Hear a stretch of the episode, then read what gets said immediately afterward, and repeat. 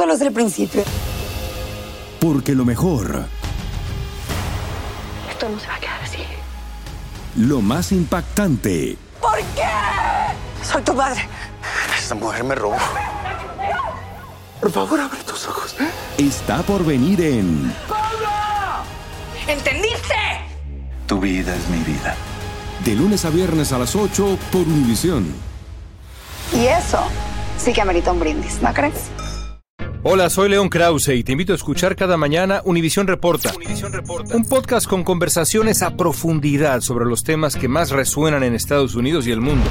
Oye todos los días la voz de especialistas reconocidos y de aquellos que están marcando el curso de la historia actual. Escucha Univisión Reporta en Euforia App o en donde sea que escuches podcasts.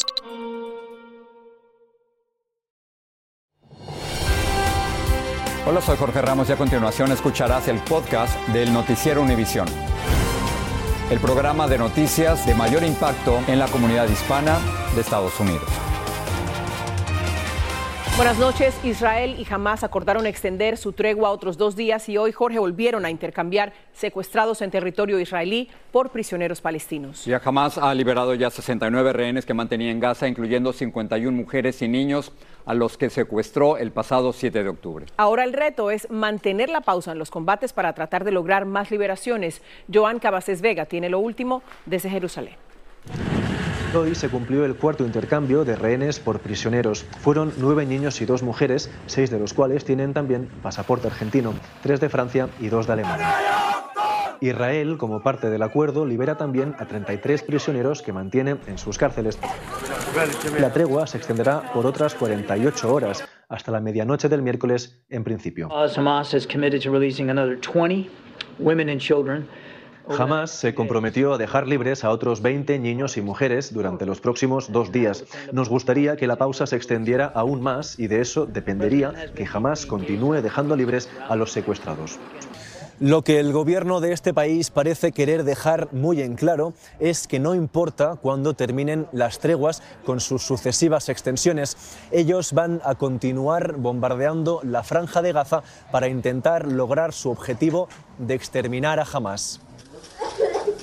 Pasan las horas y se conocen más detalles de las dramáticas historias de los liberados. Abigail Idan cumplió cuatro años en cautiverio. Antes de ser secuestrada, el fatídico 7 de octubre, había visto cómo los terroristas asesinaban a sus padres. Ella ahora se recupera en un hospital pediátrico y volvió a reunirse con su abuela y su tía. Quiero agradecerles a todos por su amor y apoyo. Abigail tiene una familia y nos estamos ocupando de ella. Otra de las niñas que se recuperan es Emily Han. Este fin de semana recuperó su libertad y se reencontró en medio de la emoción con su padre. Ella perdió mucho peso, se nota en su cara y en su cuerpo, pero en líneas generales está mejor de lo que esperábamos. Los familiares de algunos de los afortunados que recuperaron la libertad relatan en qué condiciones sobrevivieron. Tenían luz solo dos horas por día. Los alimentaban con arroz y frijoles de lata. No se pudieron bañar en siete semanas. Las condiciones eran horribles. Como parte del acuerdo, Israel permitió la llegada de otros 200 camiones con ayuda humanitaria. En Jerusalén, Joan Cabasés Vega, Univisión.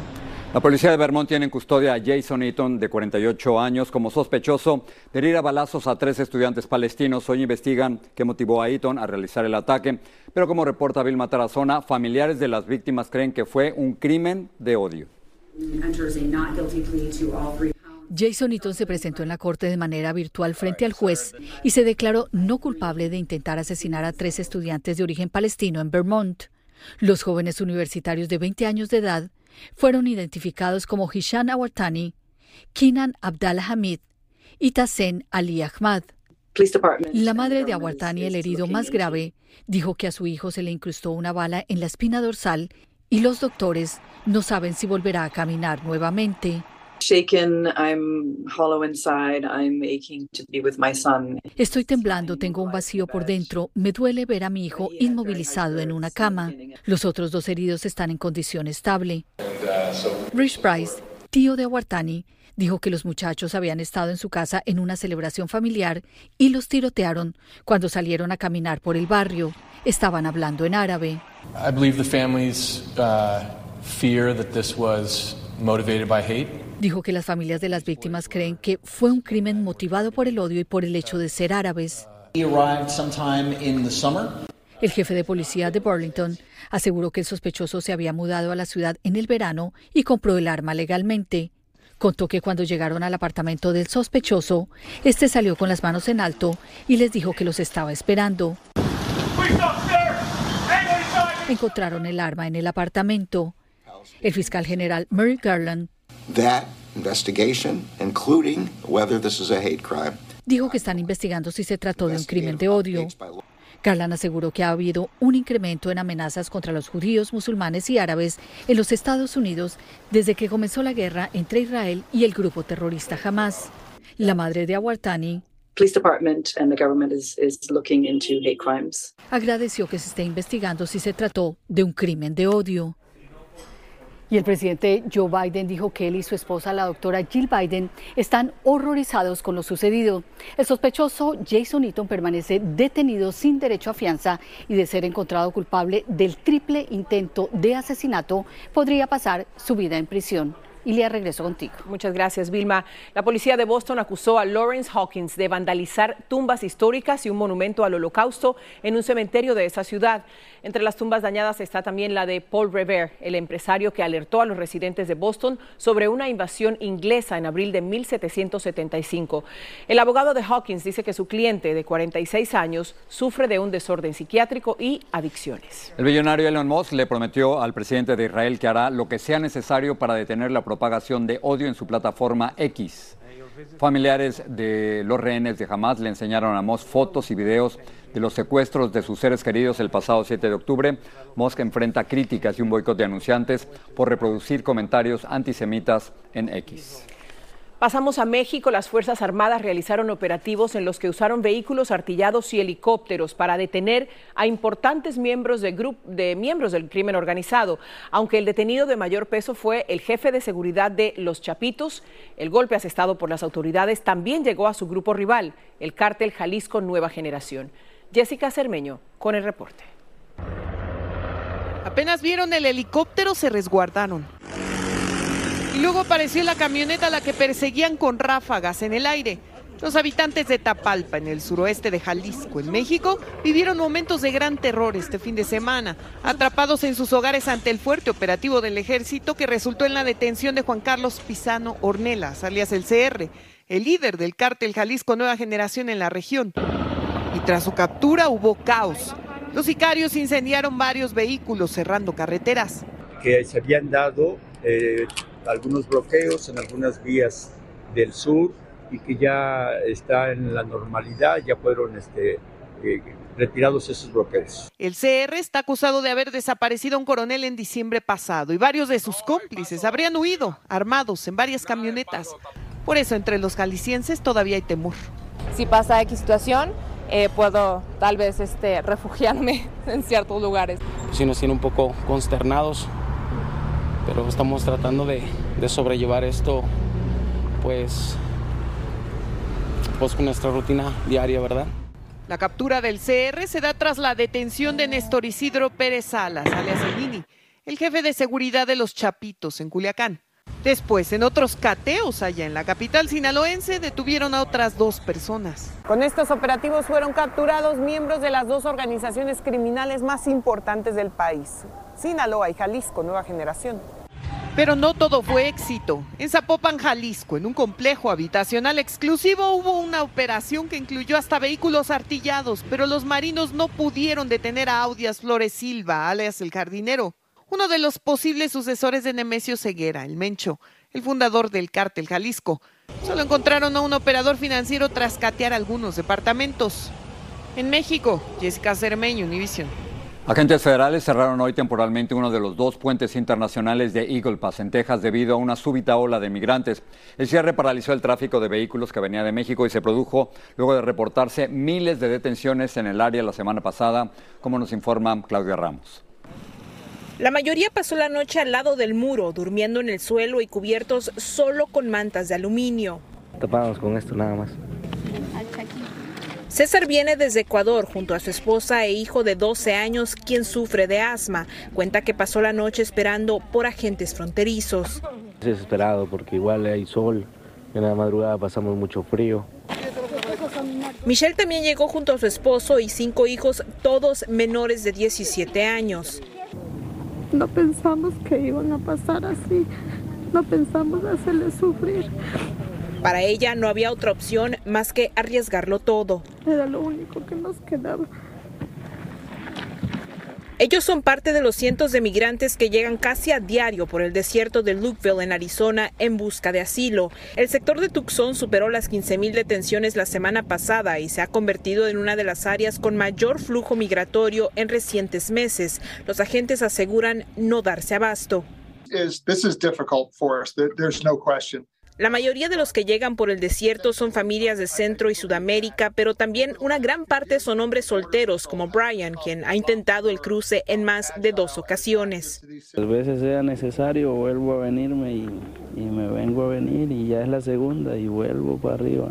Y muchos de estos migrantes tendrán que caminar varias millas en estas carreteras aisladas en el desierto buscándose entregar a los agentes fronterizos, agentes que aseguran no tener suficiente personal para trasladarlos a los centros de procesamiento.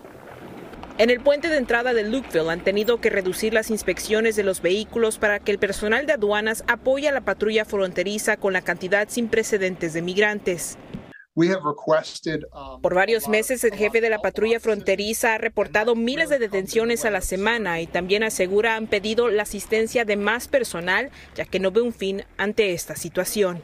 En Lukeville, Arizona, Claudia Ramos, Univisión. En los aeropuertos del país se batió el récord de control de pasajeros. Más de 2.9 millones de viajeros fueron registrados ayer al terminar el fin de semana largo de Acción de Gracias. Esto es un 10% más que el del año pasado y la mayor cantidad de pasajeros registrados en un solo día. Hola, les habla Jorge Ramos, soy inmigrante y periodista. Quiero invitarte a profundizar en los temas más relevantes y controversiales de la actualidad en el podcast llamado Contrapoder. Contrapoder. Descubre las diferentes voces de los protagonistas del momento con entrevistas a profundidad. Escucha el podcast Contrapoder en Euforia App y en todas las plataformas. Familia querida de Univisión, aquí Lucero para decirles que no se pueden perder el gallo de oro. Lunes a viernes a las 9 por Univisión. Gracias por seguir con nosotros en el podcast del Noticiero Univisión.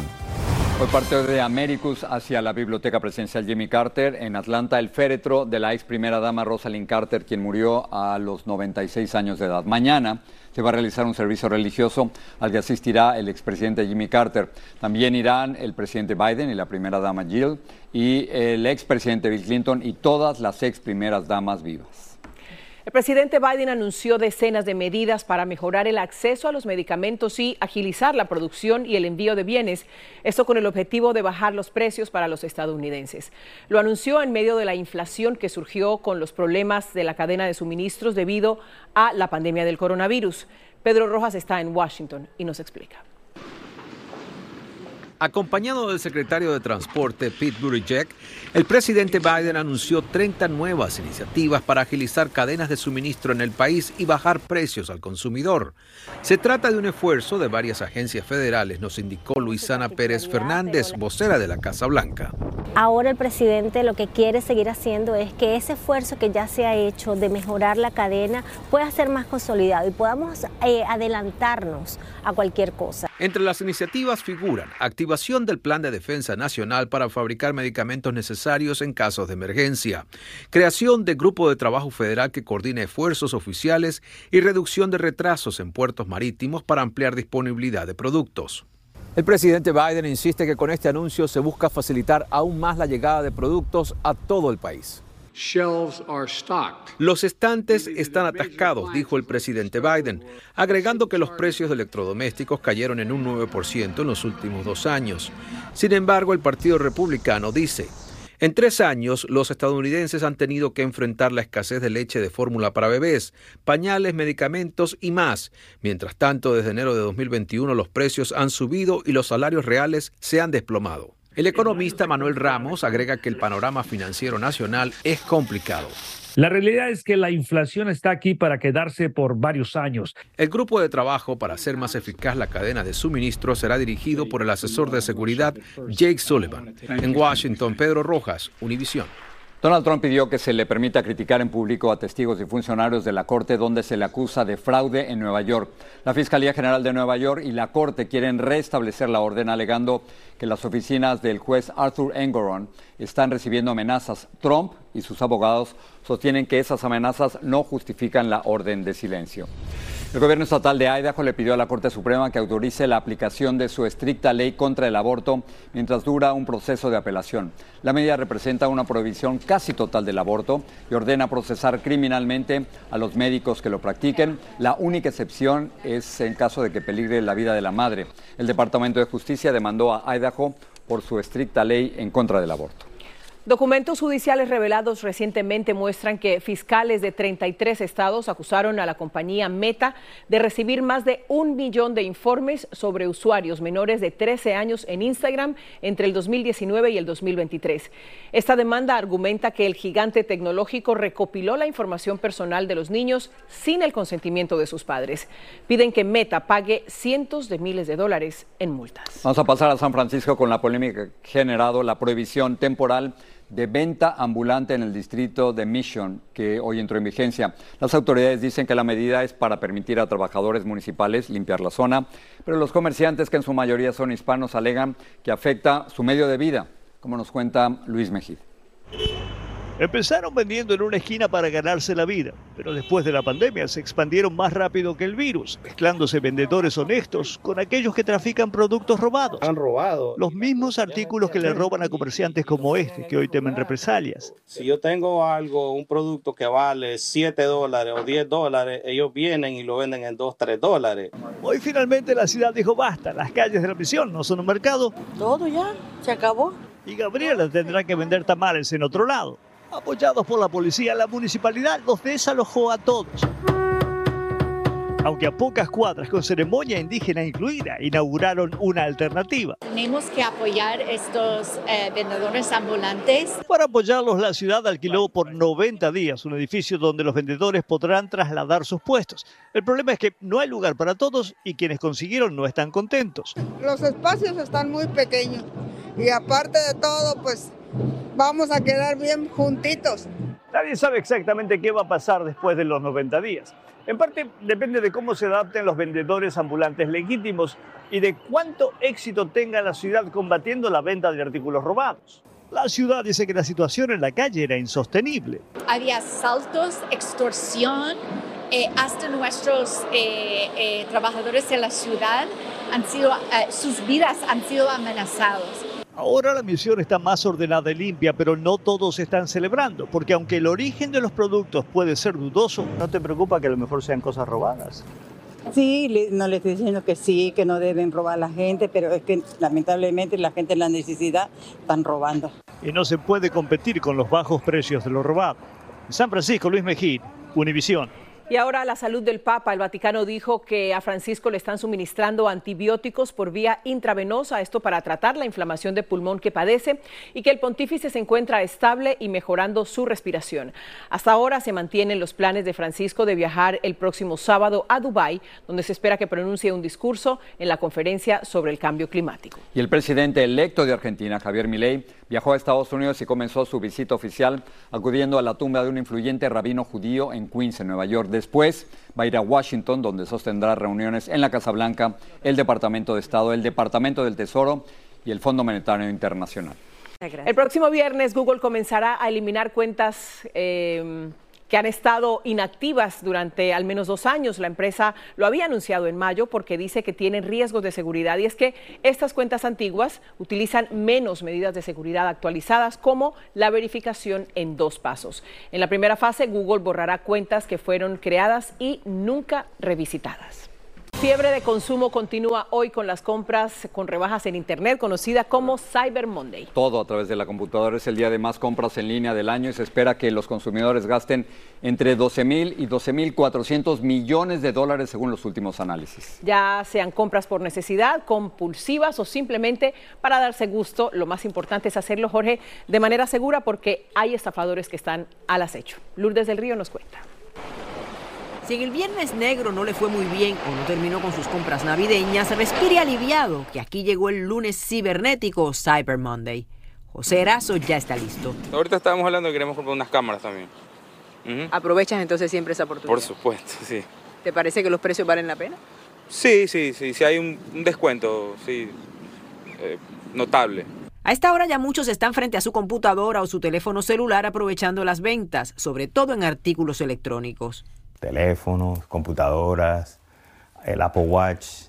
Pero ojo, que no todo lo que brilla es oro. Mucho cuidado con los robos cibernéticos. También tener mucho cuidado con los descuentos y los códigos QR que muchas personas le ponen, pero esos quieren robarte la información. También es importante hacer una lista de lo que quiere comprar. No vaya a ser que tanta oferta lo seduzca y termine comprando algo que en realidad no necesita. Este año las tiendas, como tienen un exceso de inventario, no están aceptando las devoluciones de una forma tan fácil y sencilla como lo hacían anteriormente.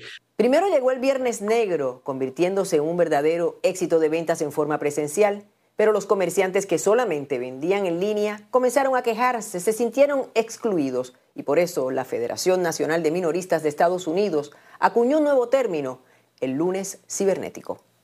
Luego de una fuerte campaña de marketing parecida a la que originó el Viernes Negro, los compradores se acostumbraron rápidamente a añadir artículos a un carro virtual en lugar de uno físico y cada vez esa tendencia se volvió más popular. Y si no, que lo digan gigantes como Amazon. Para hoy es, es como nuestro Super Bowl. Nosotros estamos este, con todas las ofertas en más de 400 millones de productos que tenemos disponibles en la tienda. Nosotros siempre tratamos de comprar, tú sabes, persona, pero a veces online se encuentran cosas buenas, lo que hay que buscar bien. En balde este año se espera un 6% más de ventas en este día, algo que ha sido la constante durante los últimos años. En Miami, Florida, Lourdes del Río, Univisión. Vamos a terminar con la tradicional decoración navideña de la Casa Blanca que tiene como lema magia, maravilla y alegría. Son más de 350 velas, casi 34 mil adornos y 98 árboles de Navidad que decoran desde hoy los salones de la mansión ejecutiva. Y esta es la idea. La primera dama Jill Biden invitó a los estadounidenses a recordar cómo veían el mundo cuando eran niños. Navidad, o sea, es noviembre y ya estamos con todo, todo lleno de Navidad. ¿no? Empezamos en octubre, si no lo sabes. Buenas Gracias. noches. Hasta mañana.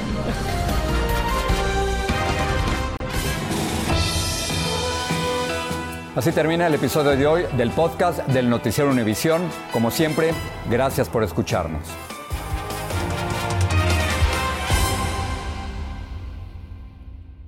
Lo mejor, lo más impactante, está por venir en Tu vida es mi vida. De lunes a viernes a las 8 por Univisión.